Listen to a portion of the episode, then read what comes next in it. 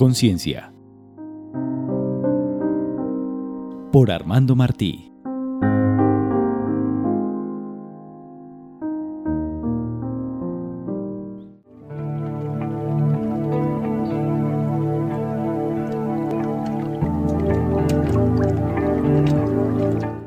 El bote vacío. Aquel que gobierna sobre los hombres vive en la confusión. Aquel que es gobernado por hombres vive en el dolor. Por tanto, Yao deseaba no influir en los demás ni ser influenciado por ellos. El camino para apartarse de la confusión y quedar libre del dolor es vivir en el Tao, en la tierra del gran vacío. Si un hombre está cruzando un río y un bote vacío choca con su esquife, por muy mal genio que tenga, no se enfadará demasiado.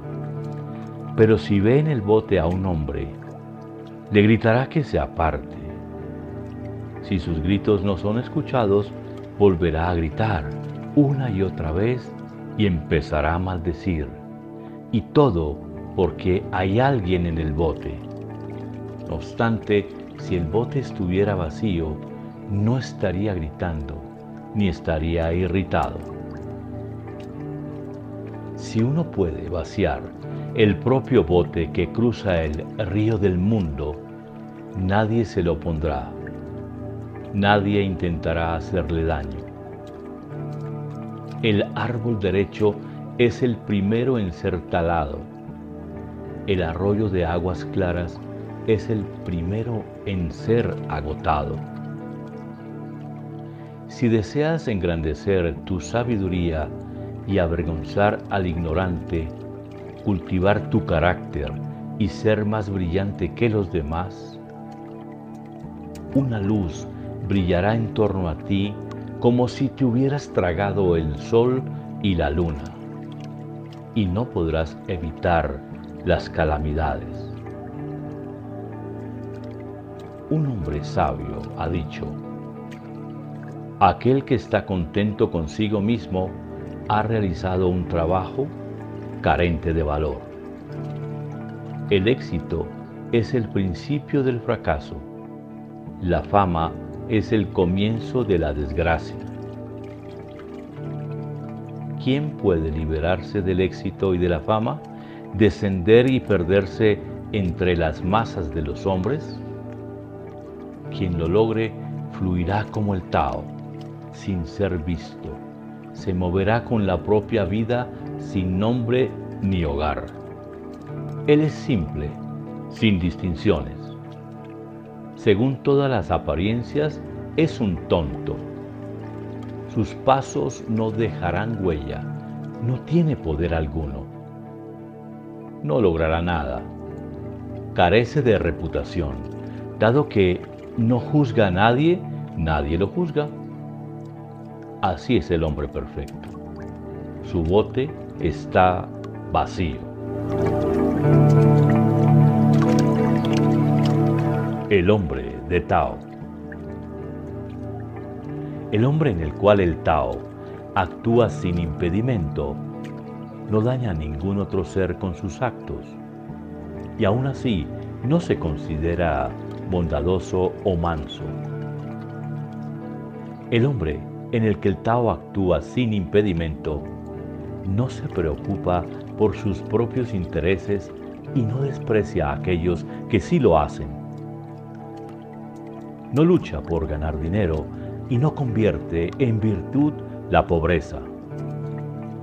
Sigue su camino sin apoyarse en los demás y no se enorgullece de andar solo. Mientras que no sigue a la muchedumbre, no se queja de aquellos que lo hacen. El rango y la recompensa no le atraen. La desgracia y la vergüenza no lo desaniman no está buscando constantemente el bien y el mal, diciendo continuamente sí o no. Los antiguos decían, por tanto, el hombre del Tao permanece en el anonimato. La virtud perfecta no produce nada. No ser es ser de verdad. Y el más grande entre los hombres es nadie. La ley interior. Aquel cuya ley está dentro de sí mismo camina oculto. Sus actos no se ven influenciados por aprobaciones o desaprobaciones. Aquel cuya ley está fuera de sí mismo dirige su voluntad hacia lo que está más allá de su control y busca extender su poder sobre los objetos. Aquel que camina escondido tiene luz para guiarlo en todos sus actos. Aquel que busca extender su control no es más que un operador mientras cree que está superando a los otros. Los otros lo ven tan solo esforzarse, estirarse para ponerse de puntillas. Cuando intenta extender su poder sobre los objetos, estos objetos ganan control sobre él. Aquel que se ve controlado por objetos pierde la posesión de su ser interior. Si ya no se valora a sí mismo, ¿cómo puede valorar a otros? Si ya no valora a los otros, queda abandonado. No le queda nada.